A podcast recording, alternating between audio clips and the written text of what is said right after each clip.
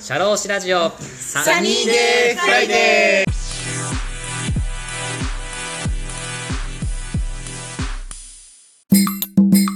で、そこからホースジャーナリストって名乗り始めて、そこからハンガリーの方へそうです。次行かれたんですよね。はいそれはどんな感じの経緯で行かれたんですか？ワーキングホリデーできる国って今もどんどん増えているんですよね。はなので、えっと、まあ、選択肢はたくさんあったんですけど、はいまあ、フランスで生活している時に、何より家が高いという。問題があったんですね。おうなので、はいまあなんかちょっとフリーランスとして頑張っていくってなった時に、やっぱり出費は抑えたいじゃないですか。ですね。はでも、やっぱりヨーロッパにはいたいっていうことい。で、まあ物価が安い国っていうのをちょっと探してた時に、ハンガリーも実は馬とちょっと、あの、関わりがある国なんですよね。そうなんですかそうなんですよ。なので、ちょっと面白そうだなっていうところもあって、プラス、まあそのビザのあの条件とかも大丈夫だったし、そこ見ても。そうそうほそう。まあ物価的にも結構ヨーロッパの中では安い国らしいぞ。ちょっと東の方ですね。そうですね。東になると思います。東のヨーロッパですね。はいはいはい。なのでそこになりました。あ、そうなんですか。え、ちなみにフランスってどれぐらいなんですか？物価で言うと、家とか、食費とかって高いっておっしゃってますけど、どれぐらいの、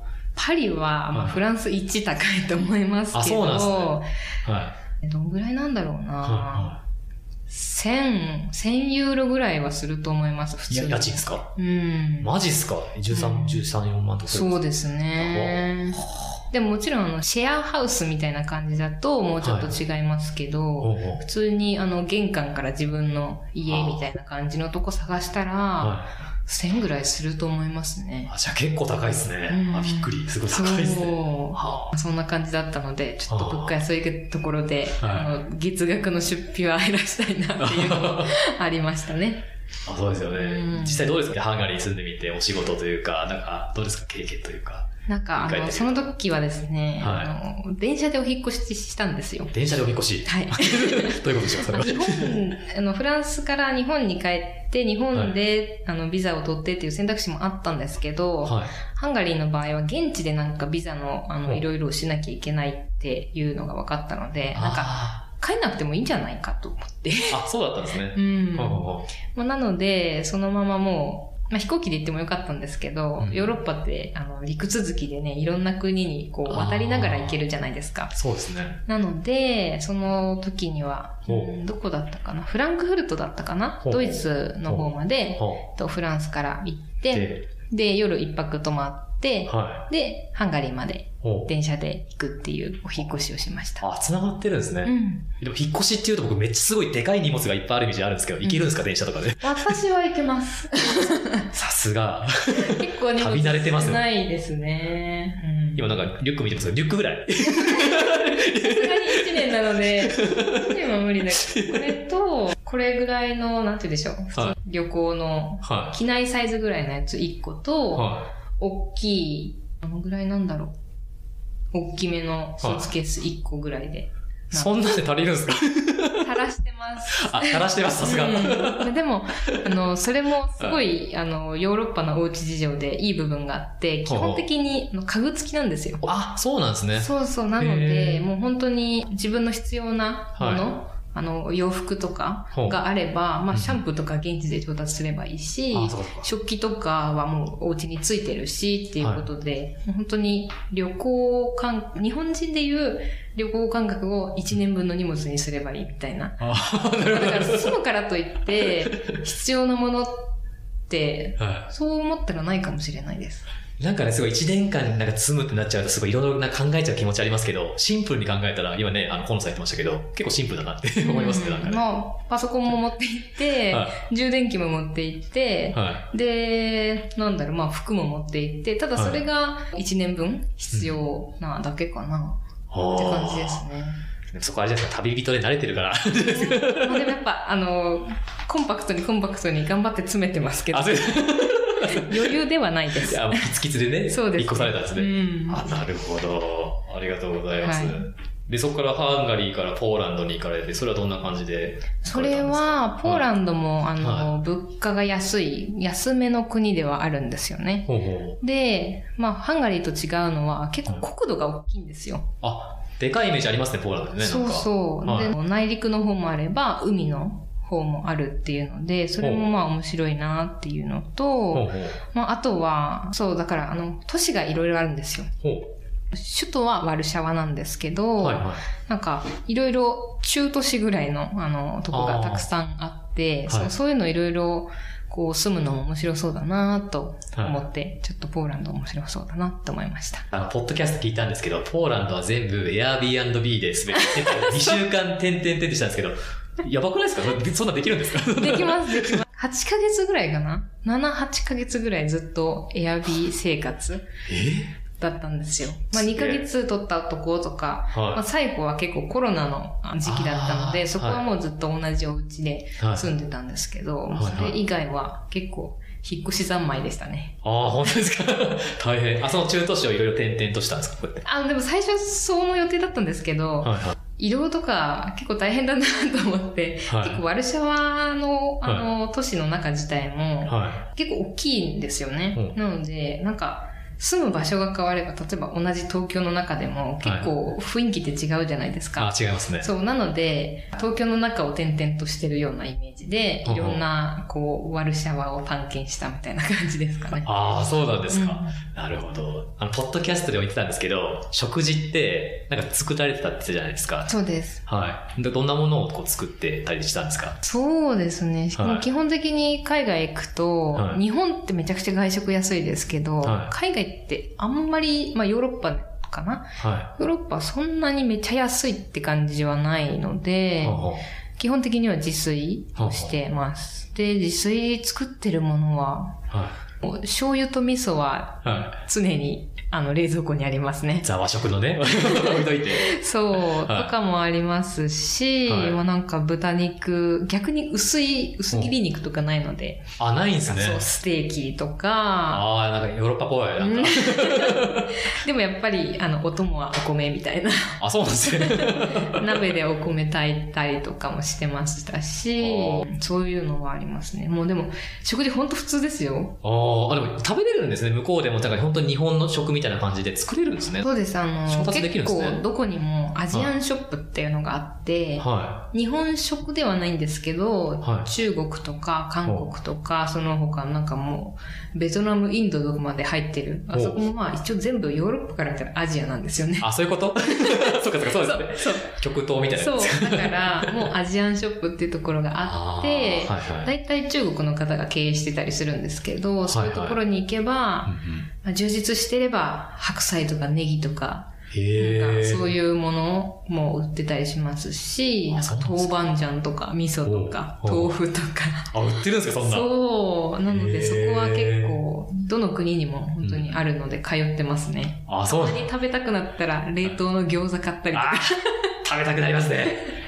海外ないやつ。そうそうそうそうそう。あ、そうなんですね。うんじゃあ、安心してね、海外を住めたって話なんう。ん。ありがとうございます。でね、その振り返ってみてください。最後振り返ってみてなんですけど、そのワーキングホリデーの経験から培ったことをちょっと教えてもらいたいんですよ。まずちょっとビジネス面、仕事の面での面が一つと、あと自分の精神面というか、うん自分のなんかこう生き方みたいなところでこう培ったことを一つずつ教えてもらいたいんですけど。そうですね。ビジネス面は、はワーキングホリデーを今まで活用してきてるので、はい1年間っていう縛りの中でい。ろんな国に住んでるんですけど、はいビジネス面で言うとなんか1年間って短いなっていう感じですかね。あ本当ですか？現地に行って、はいはこう何か現地の人と関わりを作って、はいそれを実際にプロジェクトまでやっていくっていうい。と、ああ最初はもう家の引っ越しから始まるわけああ、そこそこ。そう、だから生活が落ち着いてない2、3ヶ月があって、はいはい。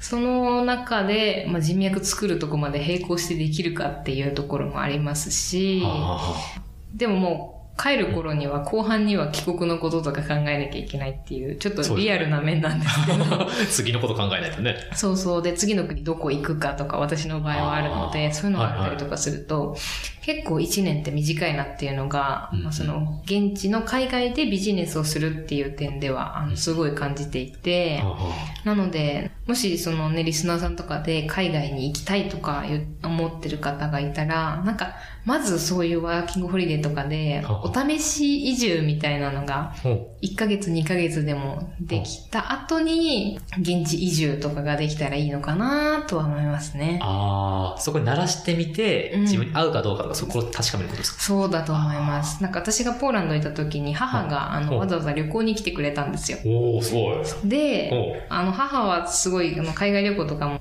あんまり行ってはないけど好きう。っていうので、楽しみにしてたんですけど、いざ来てみたら。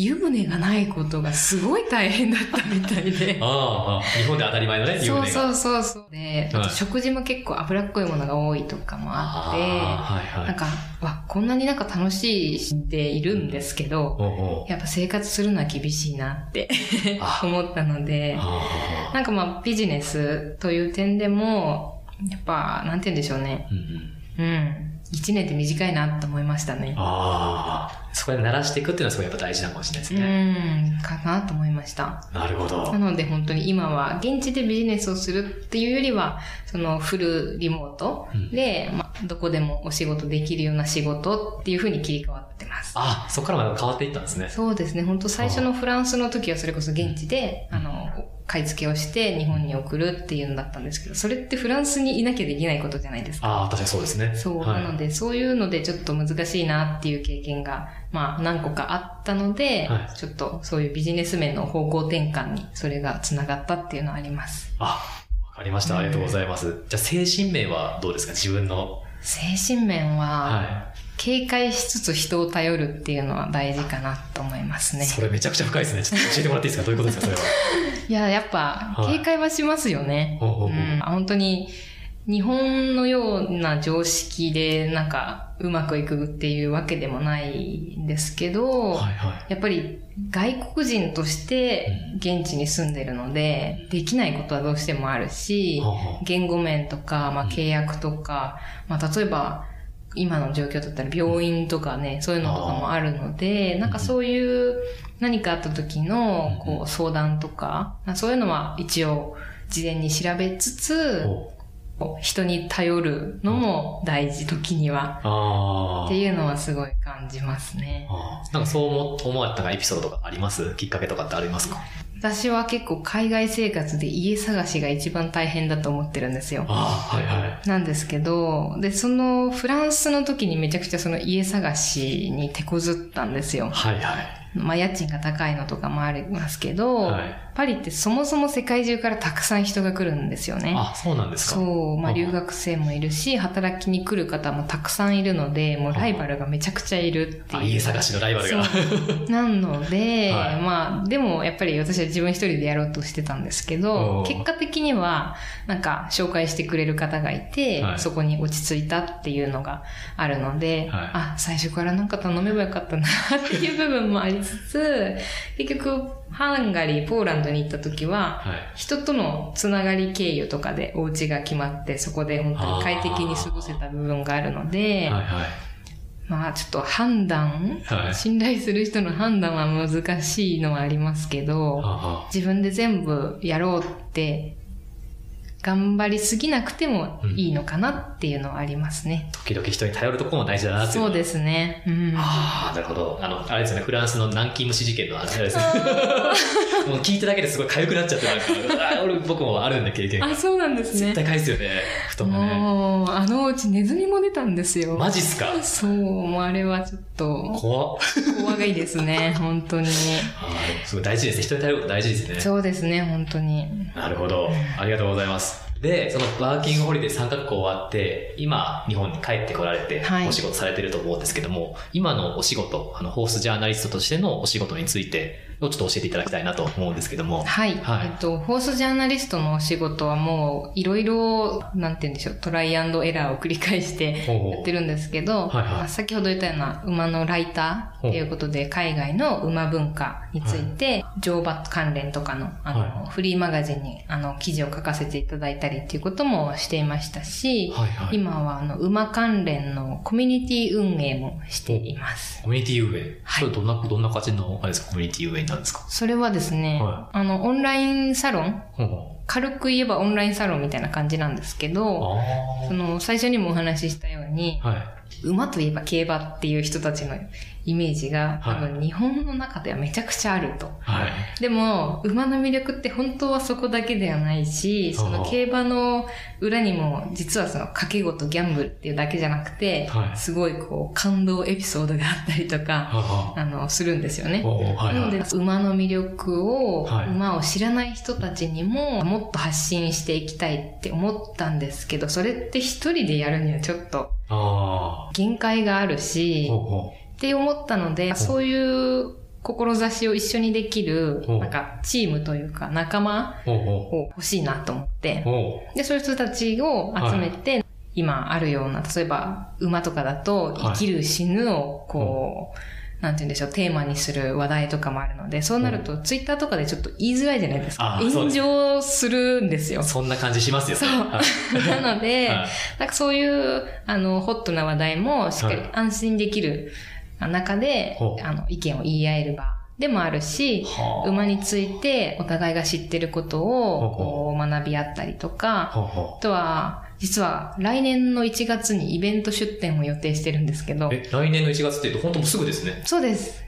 年明け？そうです。えー、本当ですか？そう、そこはあの、横浜の赤レンガ倉庫で、おうおう。あのホースメッセっていう、大須メッセ。馬のイベントがあるんですけど、そこにそのオンラインコミュニティとして出展して、へそう、そういうところでなんか、まあ、そこは馬が好きな方たちがやってくるので、ほうほそうこに競馬だけじゃないよ、乗馬だけじゃないよっていうなんか馬の魅力を発信できる拠点に、はい。そのイベントできたらなと思って、そういうコミュニティもやってます。あ、じゃあ、その1月中は河野さんもずっと出店されてるんですか？出てるんですかそうです。1月の27から30なので、今4日間だけなんですけど、おー。赤レンガっていう結構あのいい場所なのでそうですよね。そうはあ。ちょっと楽しみですね。じゃあ、リスナーさん聞いた後ね、その河野さんにぜひ会いたいという方は、その1ぜひ来月に。行ったらちょっと話せますね、そしたら。はい。ぜひぜひ。で、その、馬テラスという。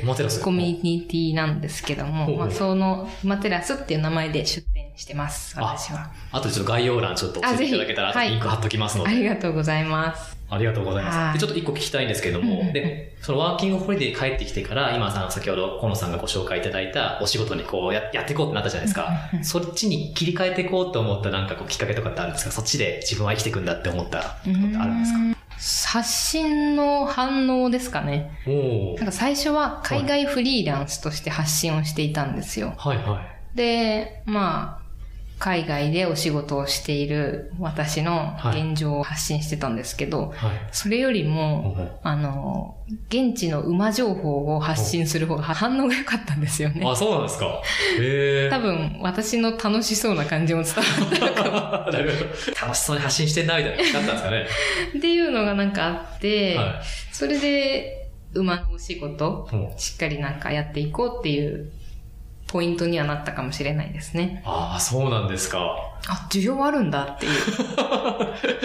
どんな投稿してたんですか？それはどんな感じの情報発信してなんかそれこそイベントに、その馬の展示会に行った時に、はこんなのありますっていうのを Facebook のなんか馬好きさんのグループとかがあるんですあ、よ。そうなんですか？それに投稿したりとか。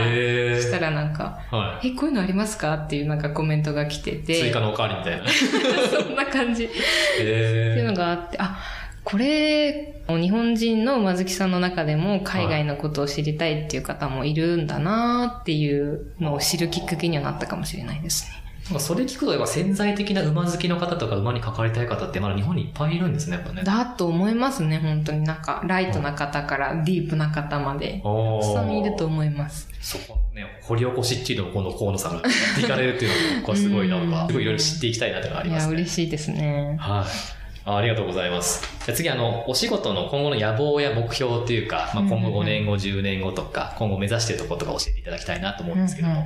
はい。えっ、と、まあ、先ほど馬テラスのお話ししたんですけど、はえっ、と、今もう一つやってるのが、馬をテーマにした英語学習をやっていまして、実は私、英語の先生でもあるんですよ。あ、そうなんですか。そんな一面あったんですね。そうなんですで、それも、はい結局私がフィリピンで英語を学んだことによって、その自分の馬の世界がめちゃくちゃ広がったっていうのをきっかけっていうのがあったので、なんかそういう人がもっと増えたらいいなっていう思いで、馬好きさんに英語を教えてるんですね。すごい面白いなんか組み合わせ。ですね。だからなんか、はい。あの、海外の馬文化の記事とかを一緒に読んでたりとか、英文法の例文をジョンとかメアリーが出てくるんじゃなくて、私と馬の例文にする。なるほど、なるほど。よくありきたりな英文じゃなくてうんね。。つまんないい。じゃないですか、ジョンとメアリー来ても。いつも出てきますもんね。はいでもなんかその、例えば私と田村さんが、インザパーク、なんか公園でお話ししてるじゃなくて、それをサウナにしたらめなんかちょっとワクワクしあ、まワクワクしますね。すごいワクワクしますね。情景が思い浮かびますよね。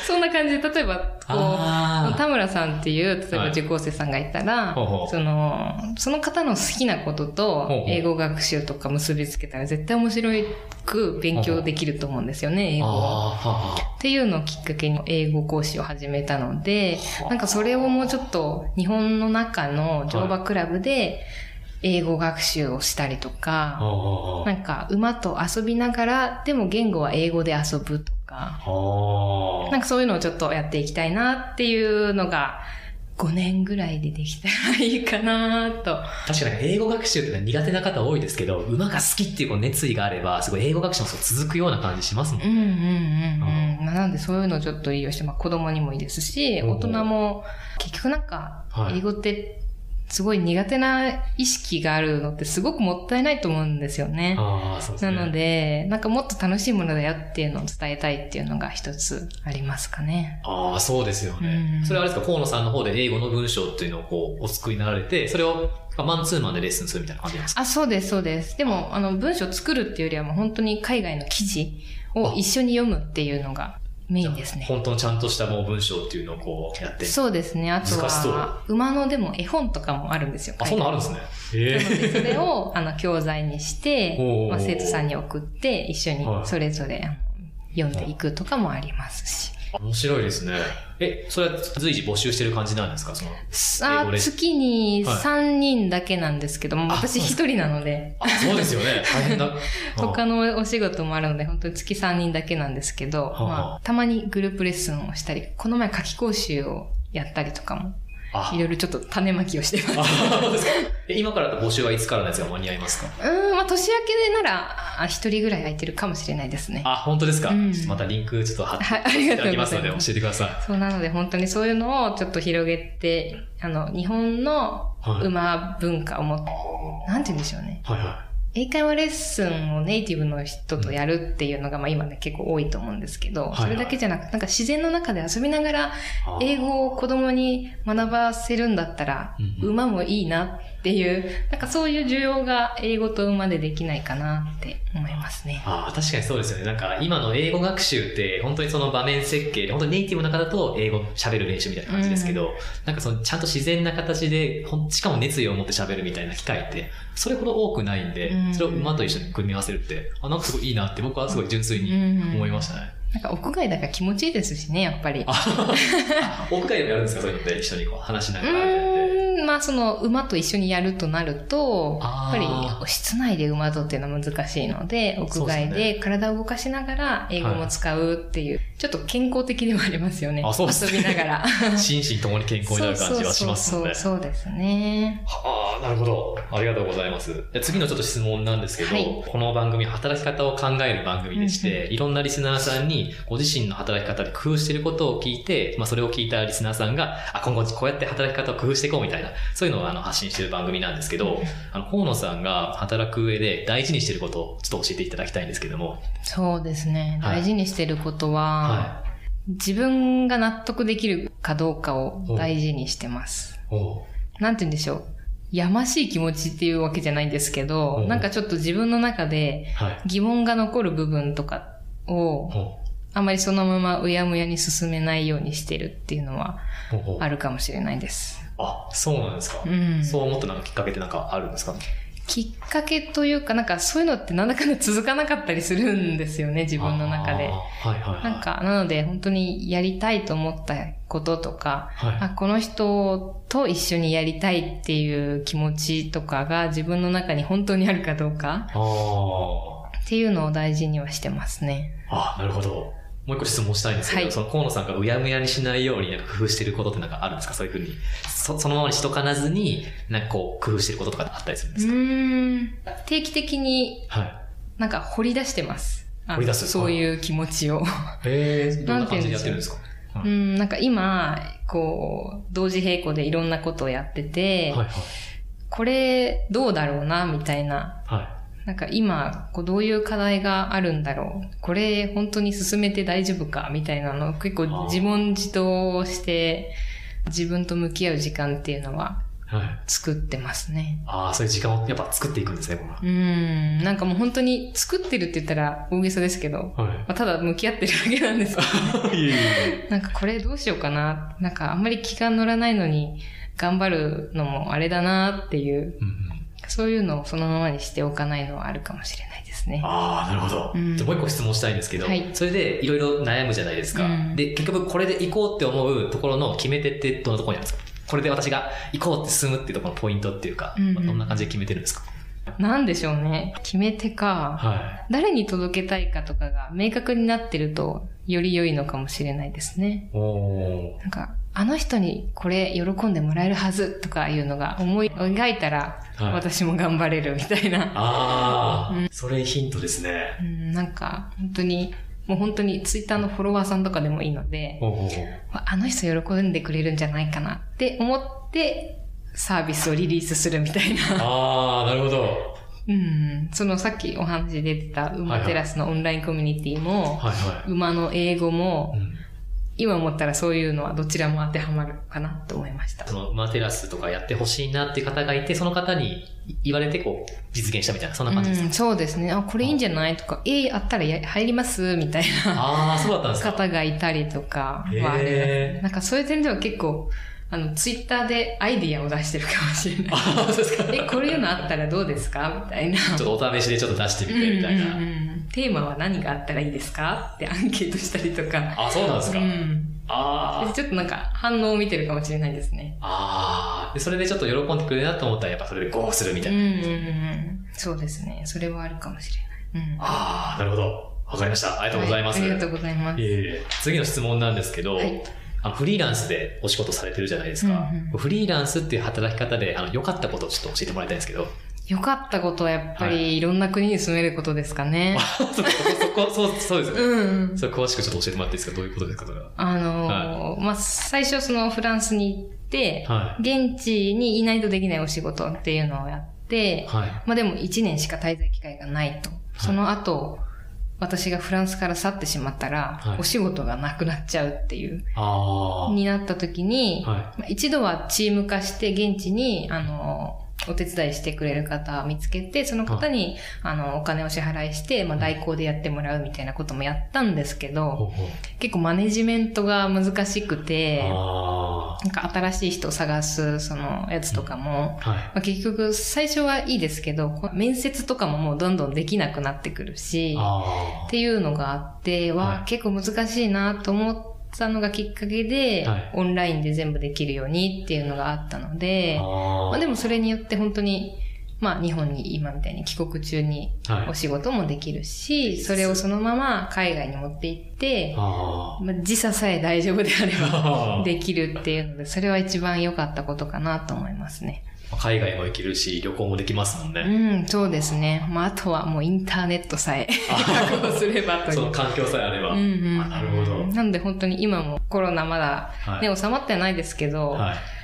あの、ワクチンも打ったということで、また海外に行こうかなっていうのを考えてるので、そういうやりたいこととお仕事を両立できるっていうのははすごいいいなと思いますね。いいですね。うん次どこ行きたいですか？海外。行けるとしたら。今、実はスペインを考えてます。スペイン？おお、うんと言いますと、どういうことですか？スペインも馬がすごいんですよ。あ、そこのつながりで。そうですね。えーまあ、あとは、その、まあ今コロナとかもあるので、はい。なんか、ポーランドとかハンガリーってあんまり日本人の方いないんですよね。あ、そうなんですね。ななんかあった時に考えたら、まあ日本人多いところがいいのかなと思ったりもしますし、はいはい。フランス、ハンガリー、ポーランド、ちょっと上の方なんですよね。ああ、比較パの、ね、的。そう、はいはいまあ、東と北寄りが多いので、はい。スペインもいいなっていう。ちょっと南のヨーロッパを。そうですね。なんかはい冬が暗いヨーロッパっていうイメージが今、3カ国行ってあるので、スペインなら明るいんじゃないかなっていう。イメージありますね。文化的にもなんかそうイメージそうそうが。そう。ちょっと違うのかなっていう楽しみがあります。あ、なるほど。ありがとうございます。逆にフリーランスの働き方でちょっと大変なことってなんかありましたか？ありますか？大変なことは、やっぱり自分がへたらないようにすることですかね。おおそれはどういうことですか？な結構、はその体調管理はいという面で、なんかその英語レッスンとかも英語レッスンが自分ができなくなっちゃったらもうそのレッスンキャンセルするしかないので、ですね。そのもちろんインターネットでできるのはいいけど、うんそれを私じゃなくてサポートできるチームも必要なのかなっていうのは最近ちょっと思いますね。難しいですけど。ああ、確かにそうですね。もう自分が頑張る以外にも他の方にやっていただくとか、うんそこら辺の回し方みたいなのが難しかったりするんそうですね。なので、うん、最近はなんかそういう、自分一人でやるのももちろんいいしけど、は仲間を作ってそういう方に、まあちゃんと、こう、お金もお支払いして、は一緒にやっていくみたいな感覚の人をもうちょっと増やしていけたらいいなとは思います。あ、それいいですね。うんあそれで克服していってるんですね。そうですね。はいあとは、あの、私の中で、はいはいあの、ちょっとさっきの目標の部分も被っちゃうんですけど何、でしょうか？あの、30歳ぐらいまでにお海外で法人を作りたくて、もう海外で？まあちょっとわかんないですけど、日本で法人作ってはい海外支店とかもあるんですかね。本業ですよおね。すごいですね。斬新ですね。そう。っていうのもなんか言ってる方がいらっしゃるっていうことで。あそうですねそう、それもそのワーキングホリデーって20代だけなんですよ。あ、そうですよね、ビザがね。そう、なので、ワーキングホリデー使える年齢のうちはう、んえっ、と、今27歳なので、おあと3年ぐらい？おー。?3 カ国はいけるんですけどで、きますね、1年ごとで。逆に言うと3カ国以降どうしようかっていう問題があるので、確かに。それをちょっと海外の法人作るとか、まあおフリーランスビザとかもありますし、あ、そうなんですね。そう、まあ国によってはですけど、そういうのをちょっと視野に入れてやりたいので、あまあそう考えるとなおさらそのチーム化あっていうのは。必要になってくるのかなとは思いますね。どこの国に会社作りたいですか？今、こう。一番のなんかありますね。そうだなエストニア、あのサウナ有名ですよね。めっちゃ行きたい。そう、エストニアもすごいスタートアップに優しい国みたいで、あ、そうなんですか。そういうのもあのいいなと思ってるんですけど、あポーランドも良かったなとか、まあそういうのをちょっと探す20代とかでもいいかなと思って、いろんな、あと3カ国住んで、そしたら6カ国ぐらい住んだことになるので、6カ国でお試し移住した中で、はい。どこにしようかみたいな。ああ。うん。本当あれですよね、そうコロナになる前は、そのポーランドの後にエストニアでワーキングホリデーするっていうのが予定だったんですよね。そうなんです。そうですよね。そう、それがちょっとなかなか行けずに、はいちょっともう、今行ってももう6ヶ月も入れないってなると結構もうバタバタうんだし、帰国するのも今ね、2週間の隔離とかあって、はい。PCR も結構大変らしいんですよね、帰国するの。隔離されてとかですか？あ、大変ですうよね。ん、なので、ちょっとそれ考えたらいろいろリスクもあるし、やめようかなと思って日本に今おとなしくいるんですけど。ああ。じゃあちょっと早く回復したら、その夢に向かって。そうですね。忙しくなりそうです はい、そんな感じですね。あ、うんわかりました。ありがとうございます。次の質問なんですけど、はいあの、僕、ポッドキャストきっかけで河野さんのお知り合いになられたんですけども、あの、ポッドキャストを始められたきっかけって何ですか？そう教えてもらいたいんですけど。始めたきっかけはまさにコロナですね。あ、そうだったんですか、うんええあの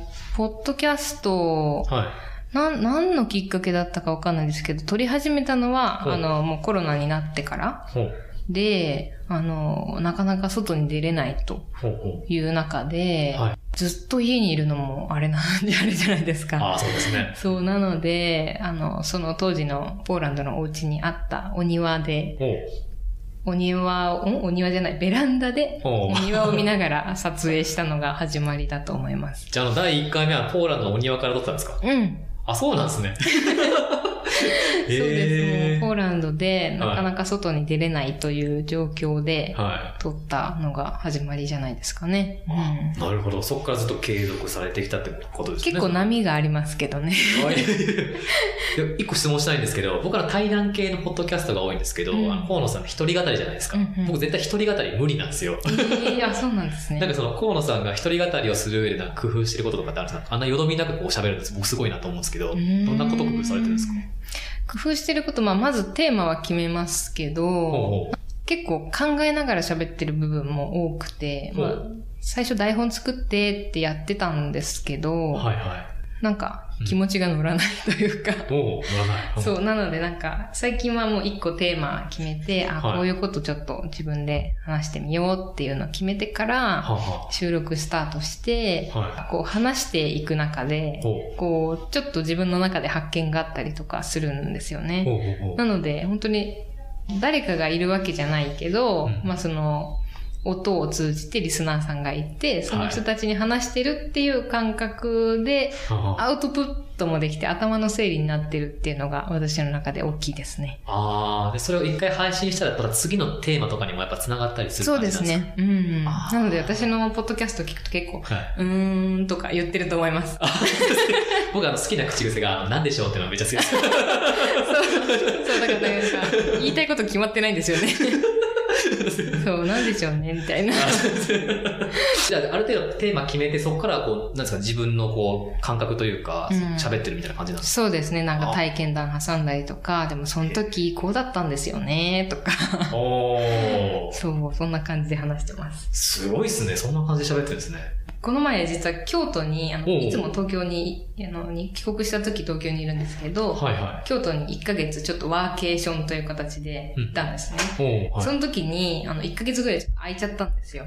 そしたら、全然喋れなかったです。と、相手、収録が相手そうですね。あー1ヶ月半ぐらい、あの、ラジオしなかったら、ちゃんと喋れなくて、2回ぐらい撮り直しして、やっとそう、今ちょっと取り戻してる最中です。あの最近ですごいまたこう、ややられてたので、ですごい楽しみに僕聞いてるんですけど、毎日。なるほど。あ、そんな風に工夫してるんですね。ありがとうございます。はい。じゃあもう一個質問なんですけれども、僕あの、河野さんのポッドキャスト、すごいずっと毎日、そう欠かさず聞いてるんですけど、そのリスナーさんにこう面白く聞いてもらうために、なんか工夫されてることなんかあるんですか？意識してることっていうか。うん、意識してることか、なんでしょうね。うん、なんでしょうねって言いましたね。好きな口癖です。言ってしまった。これなんですね。あ、そうですね。はい。分析っていうできる部分があるんですよ。おはあの、私、あの、ラジオ配信アプリで収録して、ポッドキャストにこうな流れるようになってるんですけど、はいはそれみの分析っていうのを見たら、なんかどんな方が聞いてくれてるのかっていうのがざっくりわかるのい。で、そういう、なんて言うんでしょう。例えば年代で2、30代の方が多かったら、なんか、2、30代の方だったら、どういうことを興味あるんだろうなっていうのを考えて、おまあ、ワーホリのお話だったりとか、はいは今だとね、結構副業のこととか興味ある方とかも多いと思うのい。で、あ別に大きいビジネスしたいわけじゃないけど、なんか自分でやってみたいなっていう方に、ーどんなこと話したらいいかなと。例えば友達にそういう子がいたら、はい。何の話しようかなとか、ああ。そういうのは、まあ自分の体験も含めて話せるところってなんだろうなっていうのは、はあ。少しだけ考えてます。それ面白いですね。そのリスナーさん、まあ、架空のリスナーさんを想像しながらうん、こういうテーマをしていこうみたいな考えてるんですか、うんうんそうですね。へえ。私のポッドキャスト80%ぐらい日本に住んでる方で、ほうほ20%ぐらいが海外に住んでる方。で、テーマはまあ海外フリーランスなので、はいはい。まあそこのポッドキャストだけは馬控えめですね。そうですね。なるほど、なるほど。そうもう一個、ポッドキャスト番組作った方がいいですか？こっち。馬だけど番組の。そう、そんな感じですかね。ああ、なるほど。ど。あ、すごいヒントになりました。はい、ありがとうございます。うんはい、いえいえ。はい。で最後なんですけれども、最後にあの、御社の PR や、あと、河野さん自身の宣伝をお願いしたいと思うんですけど。そうですね、PR、ぜひ馬に乗ってくださいって。かね。え、なんかどこでも乗れるんですか？なんか例えば九州はこことか、関東はここ、関西はここ、だからあるんですか？こう。うん。どこでも乗れるもんなんですあ、かどこに本当に、どの都道府県にも、あの、乗馬クラブはありますし、は動物園とかはに、あの、馬がいて、はい。馬に餌あげたりとか、ほうほう。馬に乗れたりとかもできるとこはありますけど、はい。旅行でそういうなんか、海外じゃないや、うんと、風景を見ながら馬に乗りたいとかだったら、ほうほう九州だったら熊本の阿蘇地方っていうところがあるんですけどあ、りますね。阿蘇山っていう山があってあ、りますね。そこがあの、草原がすごいんですよ。なんか日本の自然って基本森じゃないですか。イメージありますね。木とかの。はなんですけど、阿蘇は結構高原っていう、標高高めのとこなので、はいはあの、すごく、バーって広い草原の中あを馬で行けるっていう、めちゃくちゃ素敵なところがあります。い。モンゴルっぽい感じかもしれないですね。あかもしれないですね。う ん遊牧民みたいな感じそうで気持ちいいみたいな。そうそうそうとかありますし、まあ馬といえば北海道ということで、北海道もたくさんありますし、ほ山梨だったかな？小淵沢。っていうところも結構、あの、乗馬クラブ多いって聞いてます。あ、なんかでも点々としてるんですね、意外とね、なんか。でも本当にどこにでもありますよ。意外とあ探してそうなんみると。ですか。うんああ、なるほど。乗り方の工夫するところあるんですか？なんかこうコツみたいなんですか？こう。なんか僕だったら初めて乗ったらなんか落と落とされそうな気がするんですけど、お前ちげえよみたいな。なんかあるんですか？こう。そうですね。は結構、はい。意外と筋肉痛になります。あ、そうなんですか？そう。乗ってるだ乗ってけっる側なのに。て思うじゃないですか。はいはでもあれも馬ってこう揺れてるんですよね、こい。はう。馬が歩くと背中が揺れてるんですよ。あ。ほう。前後も動くし、は左右も動くし上下も動くんですよ。ほなので、それについていこうと、はい人間は無意識にその足回りとか腰回りとかの筋肉を使ってう。るんですよねはいはいはいあの、よく8の字にこう回るって言うんですけど、はい。ほうほこう右に重心いって、左に後ろを、うん右前、右後ろみたいなう。感じで、うんあの、やってるので、意うん外と30分ぐらいになったら筋肉痛になって、いい運動にもなるので、ああ、そうなんちょっと。こうね、はコロナで、あん、なんて言うんでしょう。あんまりね、アウトドアとかも行けないし、その、運動とかも微妙ってなった時に、ちょっと乗馬を思い出してもらって、運動にもなるし、ちょっとね、なんか知らないアドベンチャー感があって、そうですね。面白いかなっていうのがあるので。うんプラス癒しでそうですね。最高ですね。大きいですけど、可愛いですよ。ああ、本当ですか。ちょっと乗ってみたいなって、いや、ぜひ、に。うん。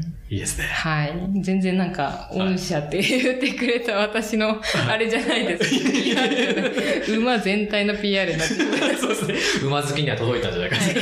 潜在的な方です。うんぜひ乗ってみてください。馬に関しては、はいなんかそのフォースメッセっていうその来年1月はい。のイベントもし興味があれば来てくださったら嬉しいなと思いますね。あ、わかりました。うんありがとうございます。ぜひともね、リスナーさんはい聞いてくれたら、ありがとうございます本日はあの収録ありがとうございました。お付き合いいただきました。どうですか？あの収録の前後の振り返りというか、受ける前と受けた後でなんか思った感想とかをちょっと教えていただけたらと思うんですけど。そうですね。なんか、は田村さんにいろんな質問していただいて楽しかったであ、マジですか？いやいやいやいや。す。なんでしょうがいっぱい出ちゃった気がするんですけど。いや、僕生なんでしょう聞いたんで、僕、嬉しいです。よかったです。でもなんかこう、本当にいろいろ質問いただくことで、はい。あの、自分を振り返れたなとは思いますね。あ、本当ですか？うんぜひまたね、その、その、この収録の後のなんか振り返りをまたご自身番組でねポッドキャストに言っていただけたら、で僕が聞ききれてないこととか多分またあると思うので。ありがとうございます。はい、僕自身はすごい聞けたんですけども、はい。ありがとうございます。今日はありがとうございました。はい。はい。それでは本日のゲストは、世界をかけるホースジャーナリストの河野ゆりえさんでした。ありがとうございました。ありがとうございます。